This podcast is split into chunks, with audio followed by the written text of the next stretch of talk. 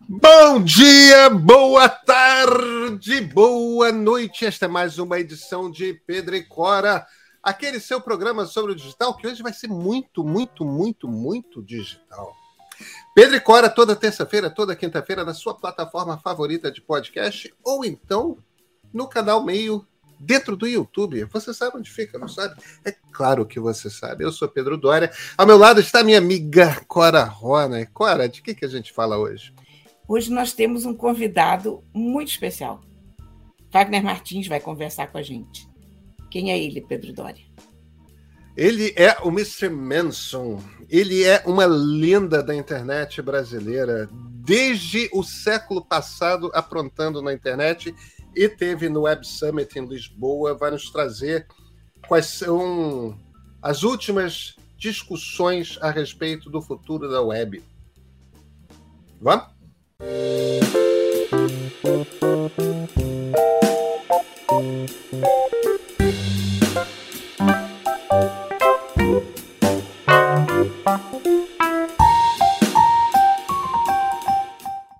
Cora Ronen, eu, eu conheço o nosso convidado faz tanto tempo que na minha época ele se chamava Mr. Manson, sabe? Olha, é mais ou menos a época em que eu conheço também. Eu me lembro que nós fomos brigados, vagamente, não me lembro mais por quê, o que significa que não deve ter sido uma coisa grave, porque coisa grave a gente lembra.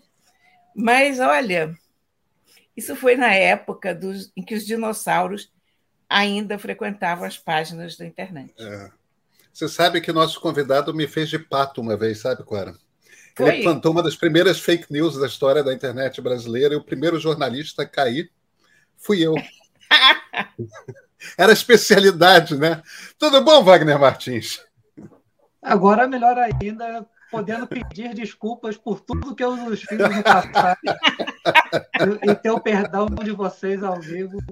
A coisa com a qual devia ser aquelas tretas de blogueiro com jornalista e, e era, era a grande disputa da época, né? a coisa nova dos blogs e vocês já dois grandes jornalistas estabelecidos e o blog querendo mostrar seu valor ali. E, entusiasmo de, de juventude.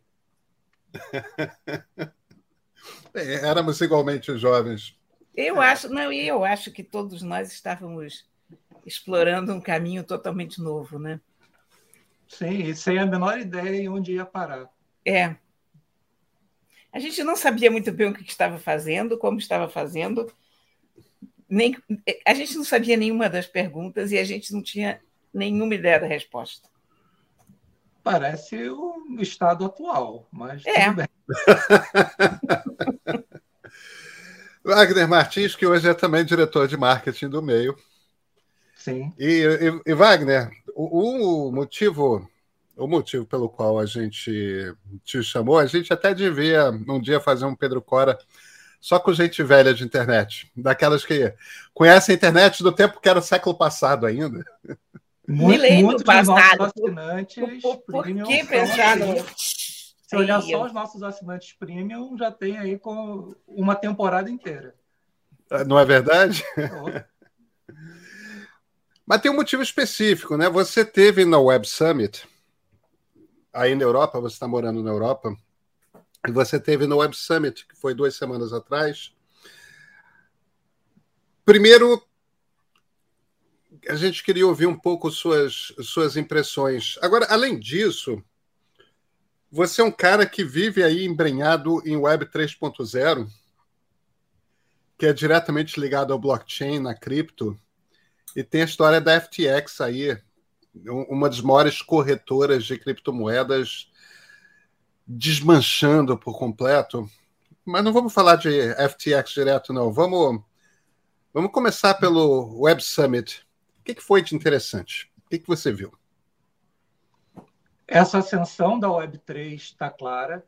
É, os maiores patrocinadores e a gente sabe que aquele espaço no palco central, muito dele é negociado por empresas que estão ali querendo conquistar esse espaço para jogar ali seu evangelho e o pessoal da Web3 com bala para bancar grandes estandes, espaços em palcos importantes, Estava é, lá o, o, o CZ da Binance, que é um dos protagonistas disso que aconteceu com, o FTX, grande nome, mas também isso é tipo, projetos que são promessas da Web3 com grandes estantes. Então, já dá para sentir que o investimento nesse tipo de recurso já chegou lá, já chegou já chegou a hora de expandir para o mercado, né? de pegar esses grandes eventos e explicar do que se trata.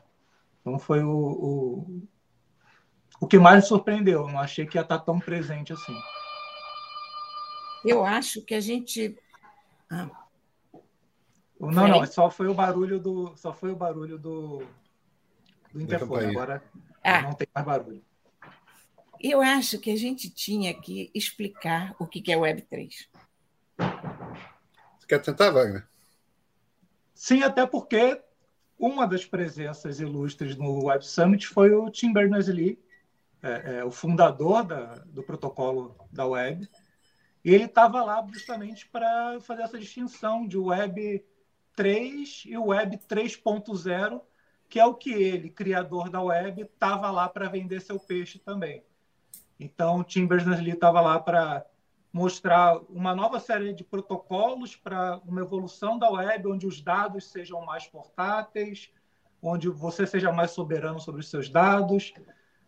E falando, olha, essa turma da blockchain, principalmente a, a turma do Ethereum, se apropriou do termo Web 3, mas blockchain não é web é, e tipo, não resolve todos os problemas que a web está aqui para resolver é muito boa para um problema específico, mas é, é eles se venderem como Web3 é meio que até uma apropriação do, do, do conceito né, para vender algo que, que é o futuro da web. Né? Então, houve aí essa crítica marqueteira do, da galera Web3 de se apropriar da marca e, e tentar se vender como o futuro da web. Ele fala, olha, não resolve tudo, blockchain não é tudo, é uma evolução importante, mas não é o caso.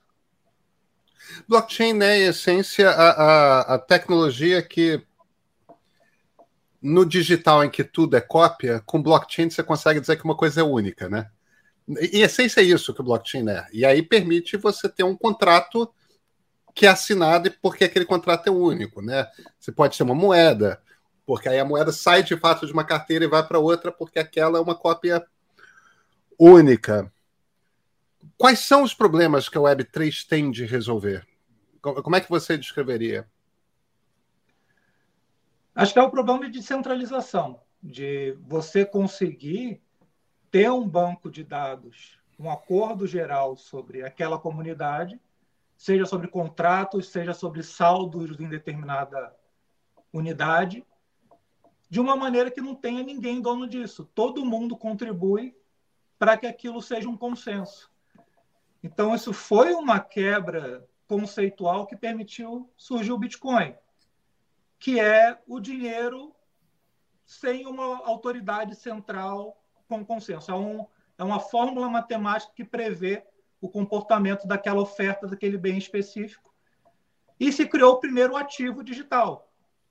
A primeira coisa que é a única, que é, é, é digital, mas não é copiável, é, é, é, é e com é, é,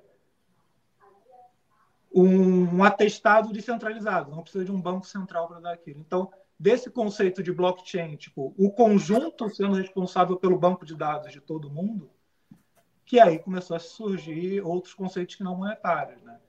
Para a propriedade, e aí você poder dizer, olha, esse arquivo aqui é meu, e isso não está no meu computador, está no computador de todo mundo, não está no computador da plataforma Facebook. Então, por exemplo, eu posso compartilhar um arquivo sem depender do Facebook para fazer esse mediador de, de quem que é esse arquivo, para quem que ele aparece. Tá, é um consenso descentralizado, não precisa de ninguém organizando. Né? Então, é, é a partir dessa base se constrói essa, essa visão mais até originária da web, que é funcionava descentralizado, cada um dono do seu servidor e sem mediação de grandes plataformas. É isso é isso está na, na raiz das novas redes sociais. to, todas as redes sociais que começam a, a ser criadas nesse momento de quase vácuo, né? do jeito que está Twitter, do jeito que está Facebook, elas estão sendo criadas com essa espécie de configuração. São vários servidores diferentes, uh, administrados, inclusive, de formas diferentes. Qualquer pessoa que já tentou se, se logar ao Mastodon, por exemplo, já descobriu isso, que precisa escolher um servidor específico. A questão da, da centralização tem sido defendida esses dias, pelo menos do ponto de vista econômico, com esse meltdown que aconteceu no mundo das criptomoedas, né? Sim, já, já se pede regulação. Já estão. Cadê quem é que vai colocar ordem aqui nisso, né?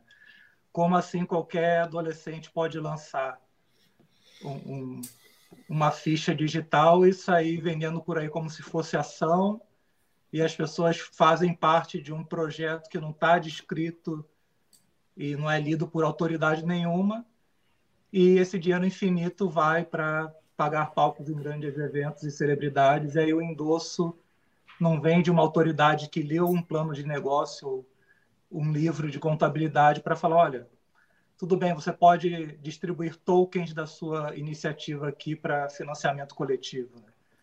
Então, tá, há uma certa bagunça aí e a turma já viu que precisa chamar gente grande para organizar.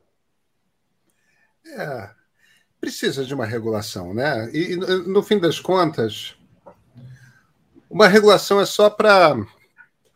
Não é para proteger ninguém de mau investimento as pessoas são adultas, elas têm que saber se elas vão botar dinheiro numa coisa ou não.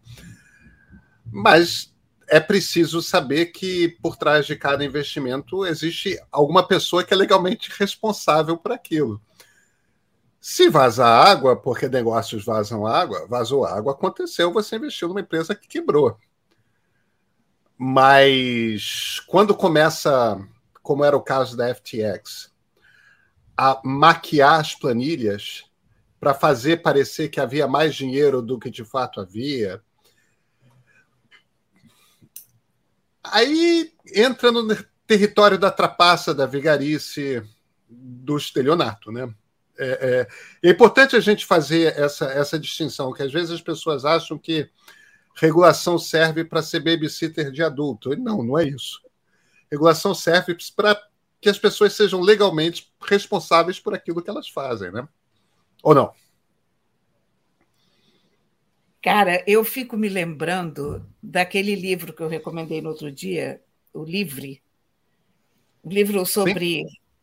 A infância da autora na Albânia. Então, quando a Albânia se desmancha, a Albânia foi o país que foi pesadamente comunista durante mais tempo, era uma unidade estanque, era uma espécie de, de Coreia do Norte. E eles tinham tão pouca noção do que era economia, investimento, que quando a Albânia abriu, acabou acontecendo uma guerra civil, porque as pessoas todas investiram em esquemas de pirâmide. Começaram a pipocar esquemas de pirâmide na, na Albânia e todo mundo apostou em suas economias, vendeu casa. E aí, quando isso deu errado, foi em pouquíssimo tempo, as pessoas partiram para a ignorância e a Albânia ficou mergulhada na mais profunda guerra civil. Mas é uma, é uma coisa curiosa da maneira como você está descrevendo, Cora, porque imagina, pessoas que foram criadas e passaram suas vidas adultas inteiras no país mais comunista da Europa, quando repentinamente se foram apresentadas ao capitalismo, eram todas bobos. Eram, eram todas de uma ingenuidade profunda, é. não tinham a mais vaga ideia do que era aquilo. Mas, de certa forma, isso é uma boa metáfora para o mundo do cripto, né? Porque a maior parte das pessoas não sabe o que está fazendo, não entende como é que o troço funciona, não. Então, tem muito espaço para muito bobo, para muita gente profundamente ingênua, que não sabe o que está fazendo, né? Que não entende o que está fazendo. Que, que... Aí começa a comprar criptomoeda. Quando você está ali no Bitcoin, no Ethereum, está tudo bem. Mas quando você começa a ir para aquelas criptomoedas mais obscuras, nem, tu, nem todas elas são são projetos tecnológicos solidamente consolidados. Tem muita picaretagem no meio mesmo. Se eu ganhasse 10 reais para cada amigo que já mandou mensagem no WhatsApp, falando, me diz 10 criptos aí para eu colocar mil reais em cada. E aí falo, pô, peraí, até vamos bater um papo, eu te explico uns projetos e tal. Não, só quero saber 10, eu vou colocar mil em cada um e daqui a 10 anos a gente vê o que aconteceu. E boa parte da grana que está circulando, principalmente depois desse período da pandemia que muita gente ficou com dinheiro guardado, é, é muito sobrou dinheiro para muita gente, principalmente para uma classe que já está acostumada e querendo ver qual é a próxima, a ação está fraco, o que, que, é o novo? Então chamou uma ganância de um dinheiro abundante que estava circulando na época que inflou e, sem o menor critério, as pessoas simplesmente investiram no, no que era mais falado, em quem o, o influenciador estava recomendando. É, também circulou muito influenciador no Twitter falando do projeto X, projeto Y é, é, duvido que, que tenham tido a capacidade de entender ali o problema que estava tentando se resolver com mais uma blockchain para dizer quem é dono daquele GIF do, do gatinho.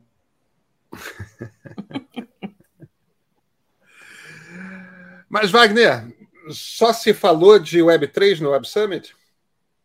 Não. Teve muita coisa sobre Creator Economy, sobre é, monetização de conteúdo, como é que você consegue driblar as plataformas, você consegue ser cada vez mais soberano também do seu conteúdo e, e, e independente da, de plataformas, e você conseguir se autofinanciar é uma tendência clara. Assim, todo palco passa sobre esse, esse poder de conexão com sua audiência e daí você criar uma comunidade que fomente seu projeto de conteúdo. Assim, é, é uma creator economy muito mais para esse lado que, que eu vi pintar por lá.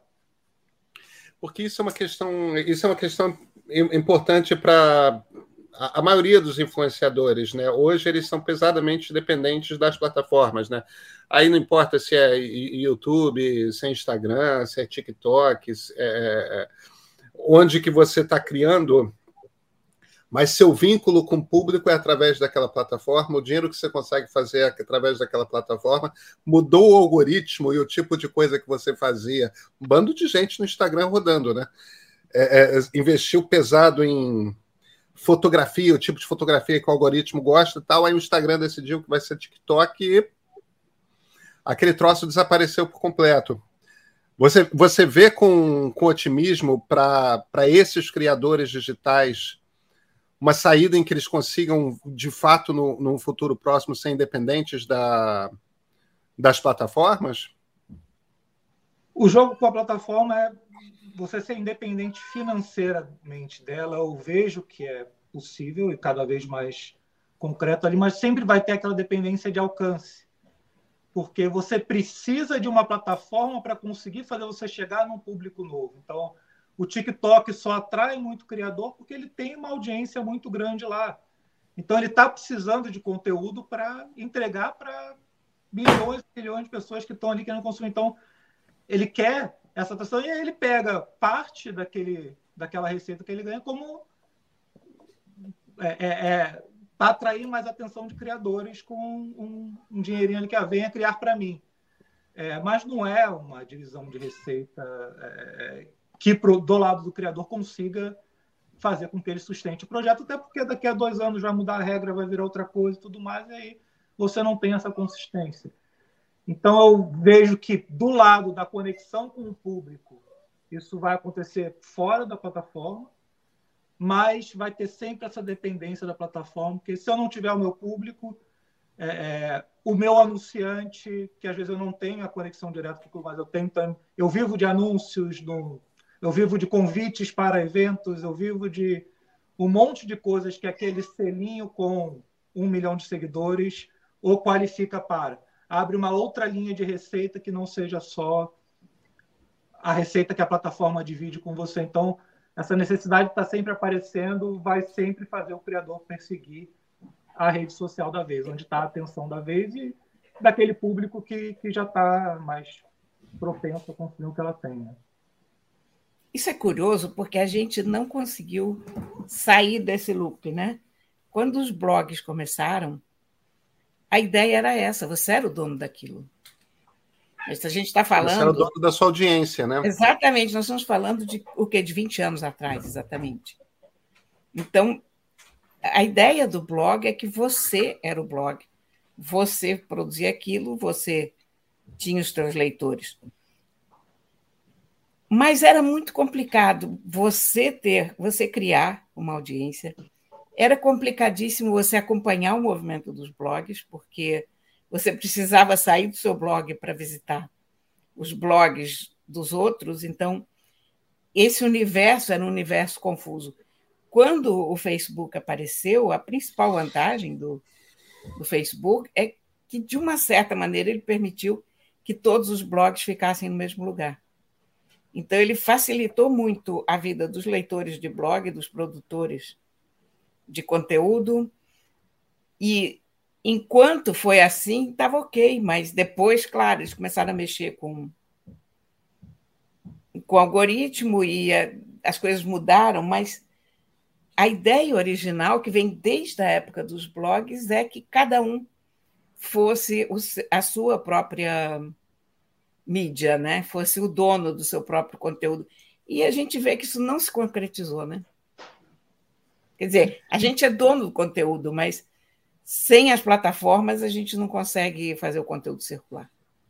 E tinha aquela questão do, do, do RSS feed, né? Que você ia receber, a, você ia curar o seu próprio feed, né? É. é e a gente, aquela visão de a gente pioneiro, todo mundo aqui jornalista, envolvido com tecnologia, a gente transpõe o nosso para o comportamento de alguém que não é ligado em mídia, que é só um cidadão que é interessado em N outras coisas e ele não quer ficar curando o seu feed. Ele quer entrar ali no, no self-service self ou no McDonald's e já me entrega aqui o, o padrão e ó, o que todo mundo está curtindo. Hein? Eu quero que você me entregue o que meu colega de trabalho está falando, o que, que eu. Então, me dê no meu feed essa experiência de massa, porque eu não sou um chefe. Eu não quero fazer aqui a curadoria do meu feed de RSS. Aí o Facebook introduziu essa. No início do Facebook ainda era você que escolhia o grupo que queria ver e tal, ainda tinha. Mas depois que a abundância de conteúdo entrou e o meu tempo limitado, o que, que eu tenho que consumir ali no dia, eu quero assistência. Me, me diz aqui o que eu tenho que olhar e aí viramos um comedor de feed automático, né? Não feed industrializado, não um feed caseiro ali feito feito na cozinha de casa. É, a impressão que eu tenho é que a história da internet vai ser sempre essa, essa tensão entre centralização e descentralização. Aí a gente quer um mundo descentralizado, ganhamos um mundo descentralizado e, e, e, tem uma hora que a gente percebe que a gente não tem mais a gente está perdendo coisas porque nesse mundo descentralizado não conseguimos ver, ter a experiência que boa parte das pessoas está tendo. É, cada um está tendo sua experiência muito pessoal, tal, não tem um, uma coisa, o centro da aldeia, né? O, a praça onde todo mundo se encontra.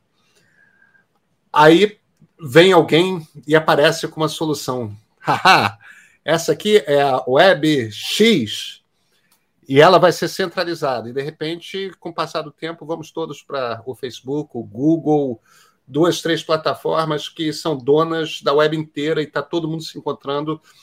E, de repente, começamos a ver que, pô, eu não quero esse ditador decidindo o que, que todo mundo está vendo, pasteurizando todas as experiências tudo mais. Queremos agora uma web nova, descentralizada. e vamos ganhar uma web descentralizada. E vai... Mas é, é, é isso essa experiência digital vai ser esse conflito entre centralização e descentralização para sempre. Porque ambos têm suas vantagens. Essa, é, esse é o ponto, né? E principalmente desvantagens. Vantagens são poucas em qualquer opção, mas desvantagens também é, é escolher o, dentre os, as opções a, a menos pior. Acho que é o nosso dilema sempre. Wagner, você conseguiu ver na Web Summit alguma coisa que a gente possa definir como um raio de esperança? Olha, está ficando muito. O manejo de startups, o criadouro de unicórnios, está tá ficando mais profissionalizado. Assim. Então, é, é, pessoas que tenham uma ideia, queiram começar uma iniciativa, qualquer digital, enfim, tem espaço para o famoso empreendedor. Assim. Eu que empreendo com web há muito tempo, olho com orgulho. Assim, é, o evento que o Web Summit se tornou é meio que isso, é muito de conexão para quem tem ali sua ideia desde o início até quem já tem uma empresa média, mas precisa se conectar com soluções e com outros parceiros. Então, é, é, essa trilha do você sozinho com sua ideia até você unicórnio conseguindo bancar o palco central lá, está muito bem traçada ali. E, e, você vê que cada etapa do ecossistema, até setor público participando de um jeito interessante aqui na Europa, até mais que nos Estados Unidos, é, meio que te pegam no colo para você testar o seu conceito, sua ideia. Então, é, isso está farto de entidade querendo apoiar, de gente querendo dar mentoria. E você vê lá mesmo, desde do, dos pequenininhos até os maiores, a linha de montagem parece azeitada. É, e Portugal parece um país que entendeu isso um pouco antes dos demais, até porque ele usa o evento para atrair esses empreendedores em massa, porque aí são a grande maioria das pessoas que estão participando lá são pessoas que têm são CEOs de MEI, como como gostamos de falar, e mais alguns daqueles CEOs na mesma lógica das tartaruguinhas ali do projeto Tamar, vai uma sobreviver lá até procriar. Então, essa quantidade de empreendedores da Europa toda, do mundo todo até, chegando em Portugal e encontrando esse ecossistema é, é, que o Summit é o, o, o cume disso, é, o, é, é encorajador. Assim. E eu falo, se você tem uma ideia, quer falar com gente, quer testar, o que não falta são portas de entrada no Summit para você, desde um, dos primeiros slides até se você já tem um negócio rodando, você consegue um espacinho lá para se conectar. É. Wagner, FTX, uma das maiores corretoras de, de criptomoedas do mundo, era uma baita de uma picaretagem, o, o, os caras falsificando planilhas para. E aí? O quanto você acha que afeta esse mundo das criptomoedas? É, é mais um desastre quando as criptos já estavam com preço lá no. Tem gente falando que acabou de vez. Você não acredita que acabou de vez, né?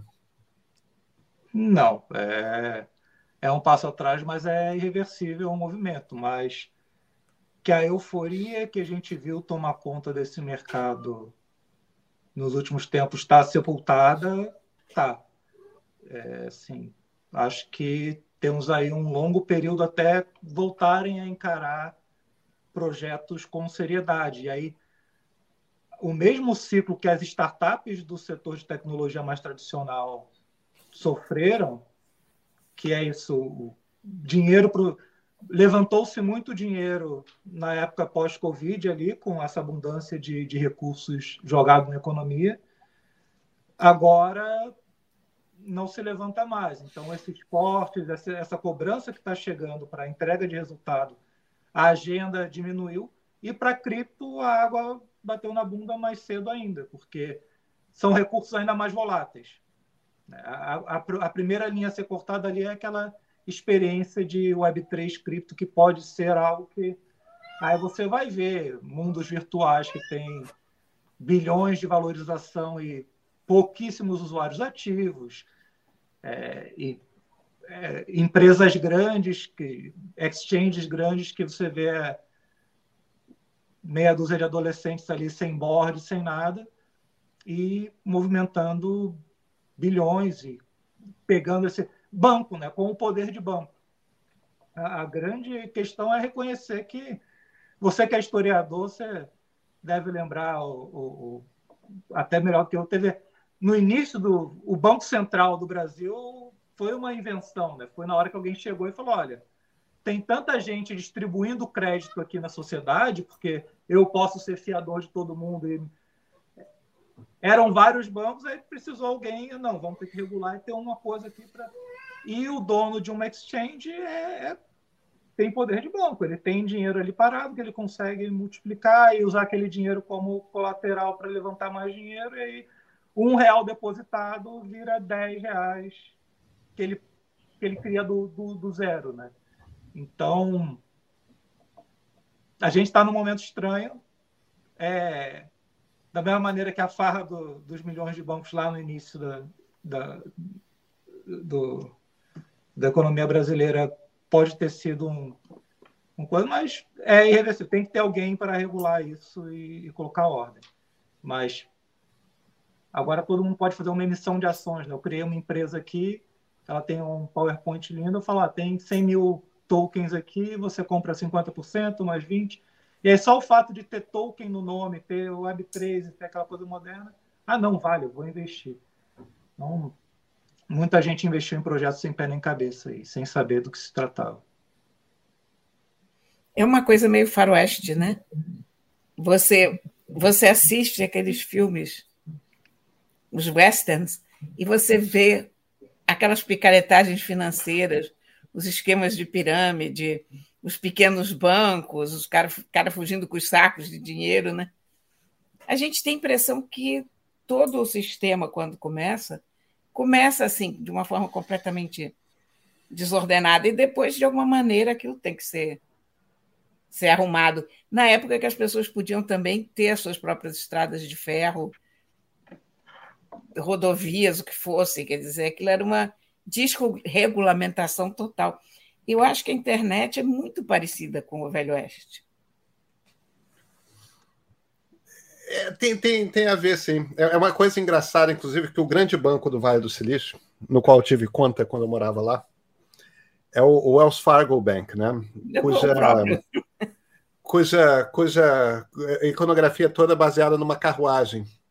E tem motivo, né? Eles não nasceram como banco, eles nasceram como serviço de acompanhamento armado escolta para carruagem que levava valores para São Francisco, que é o, o, último ponto do Far West, né? do oeste mais distante.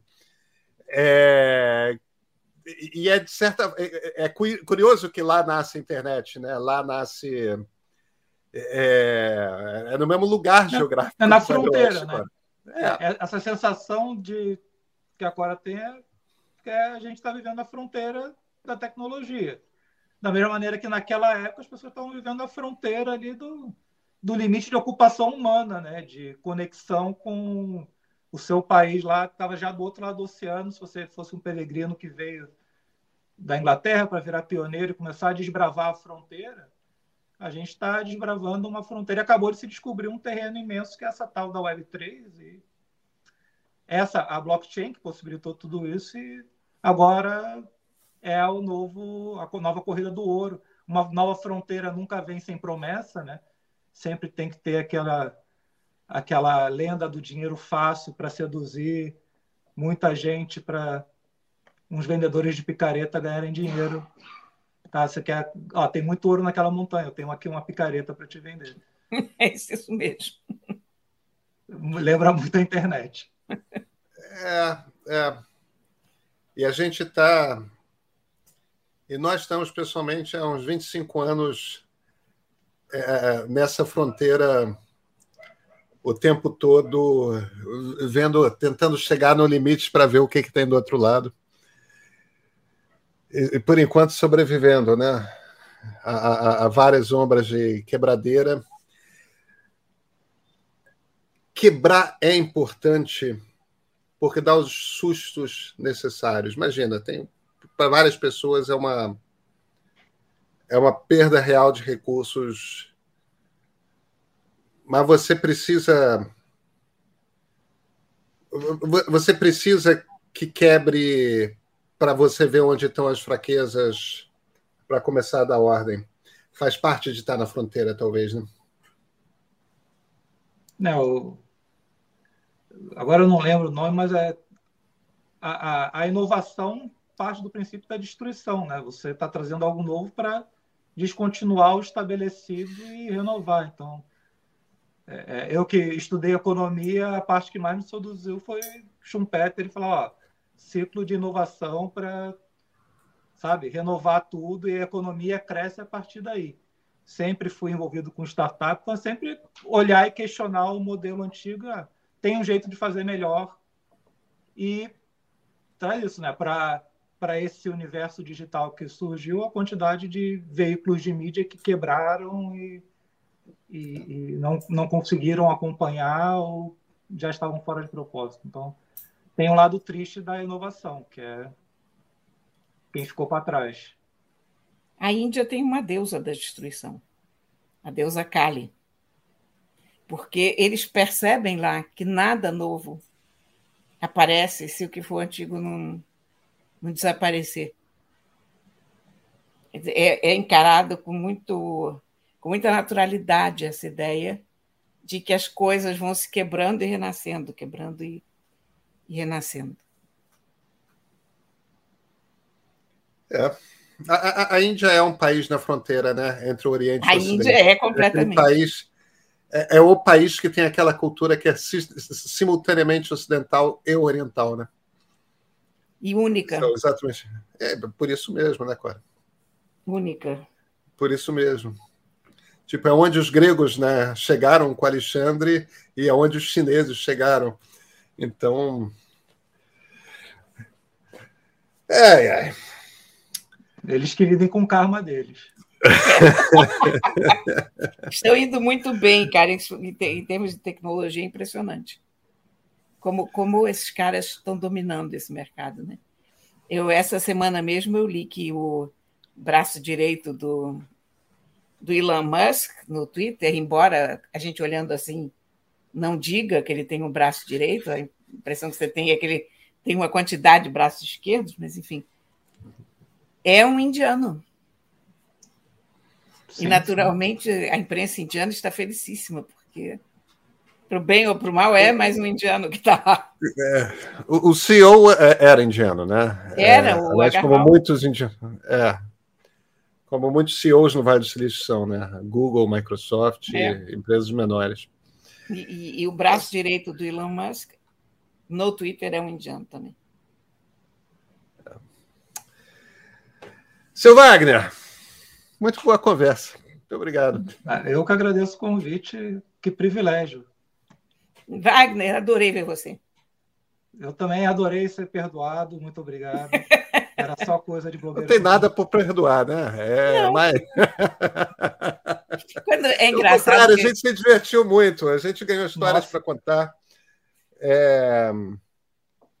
Quando, e, quando e aquela Pedro coisa... me falou que a gente ia conversar com você, eu pensei, digo, engraçado. Eu briguei com ele por algum motivo no passado, mas não me lembro mais o que Não. foi. Deve ter sido pela mesma razão da Rosana Herman, e a Rosana Herman ainda fiz as pazes a tempo dela fazer o prefácio do meu livro. Então, era. era quando a, quando a, a gente não se lembra do motivo, porque era uma bobagem, óbvio. Sim. zero, Prazer. zero. E zero problema. Até a próxima. Vou tentar encontrar mais novidades aqui para. Por favor, por pautas. favor, venha. Venha sim, venha sim. Cora Rony, e agora nesse segundo bloco, esse é um livro aí atrás de você? já sabemos, né? Olha, esse livro me caiu em mãos da forma mais inusitada. Porque eu estava é, lendo. É Lampião e Maria Bonita aí na capa? É. Ah. E o livro se chama Memórias Sangradas Vida e Morte nos Tempos do Cangaço, de Ricardo Beliel. E eu estava lendo a lista dos finalistas do Prêmio Jabuti. Esse ano está ótimo o Prêmio Jabuti, muito bom. E há uma categoria que é projeto gráfico. E esse livro é um dos finalistas da categoria projeto ah. gráfico.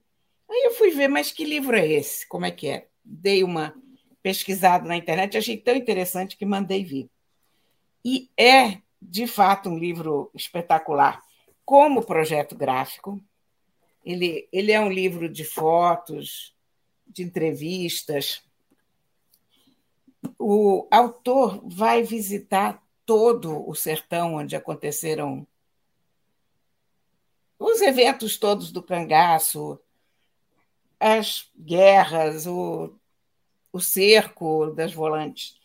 E ele entrevista ainda testemunhas do, dos acontecimentos, viúvas de cangaceiros. Ainda tem muitas testemunhas lá. Ainda Faz, tem? Ainda tem. Faz fotos absolutamente extraordinárias. Traz a história do cangaço. Você tem os rastros do cangaço. Você porque, tem... eu, porque eu achei que o cangaço fosse uma coisa anos 20, anos 30, anos 40. Mas Durou mais tempo, então. Tem, tem pessoas que estão vivas. É, ainda, mais se as mulheres perderam seus maridos jovens, né? É, é, é a gente estava, cangaço era uma coisa de gente muito jovem. Hum. Especialmente as mulheres. As mulheres eram adolescentes ou raptadas das suas famílias, ou aventureiras que resolviam seguir aquela gente esquisita que aparecia lá. E é sensacional, porque o, o cangaço é muito presente no Nordeste, mas a gente aqui já esqueceu muito, né? A gente não. É, ele, ele ficou um pouco perdido nas nossas memórias coletivas. E o livro é extraordinário, é extraordinário como visual, como material, como depoimentos, como retrato de uma época. O cangaço, no fundo, nasce da pobreza. É um resultado da falta de tudo, de atenção do governo, de, enfim, de Brasil.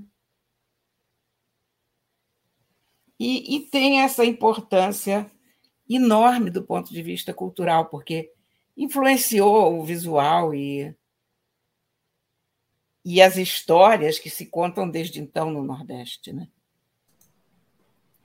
De modo que eu recomendo muito esse livro, e, e graficamente ele é realmente um tesouro, sabe? Ele está tá feito de uma forma linda, ele foi muito bem produzido.